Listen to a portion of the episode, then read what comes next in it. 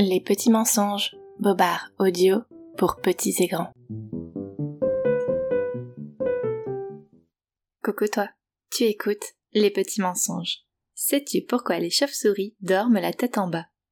Non, moi non plus. Mais laisse-moi te raconter un petit mensonge à ce propos. Si tu mets le nez dehors, tu auras du mal à apercevoir les chauves-souris, tant cet animal est discret. Habillé de gris, volant dans la pénombre, poussant des cris à peine audibles, ce petit mammifère a appris à se faire oublier des hommes, je vais te raconter pourquoi. Il y a fort longtemps, les chauves-souris n'avaient rien à voir avec les chauves-souris de maintenant. Comme les papillons, elles volaient le jour. Comme les perroquets, elles possédaient des ailes furieusement bariolées. Comme les éléphants, leurs cris relevaient de la cacophonie. Dans le royaume où se passe notre histoire, les humains adoraient les chauves-souris. Pour amuser leurs admirateurs, les chauves-souris déployaient chaque jour leurs talents d'acrobates aériens et fanfaronnaient sous les applaudissements de tous.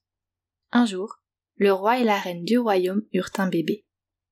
Hélas, le petit avait la santé fragile et il tomba gravement malade.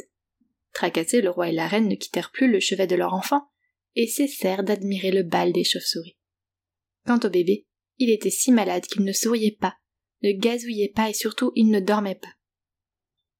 Les chauves-souris, fiers de leur statut de mascotte, s'appliquèrent à distraire le roi et la reine de leur inquiétude. Alors pendant plusieurs jours elles redoublèrent d'efforts et se firent si bruyantes que leurs cris traversaient les murs du palais. Cette gentille attention ne fut malheureusement pas bien accueillie. Incapable de trouver le repos, le pauvre bébé ne guérissait pas. Son état s'aggravait, Pauvres chauves-souris qui voulaient pourtant bien faire. Le chagrin les affligea tant qu'elles se mirent à voler de nuit, et ne troublèrent plus le jour. Elles abandonnèrent leurs couleurs joyeuses, et se parèrent de gris, comme l'humeur de leur monarque chéri. Et surtout, elles cessèrent de hurler, et le calme apparut enfin dans le royaume. Un silence de plomb régnait désormais sur toutes les contrées. Et c'est comme cela le bébé put enfin trouver le sommeil et se rétablir.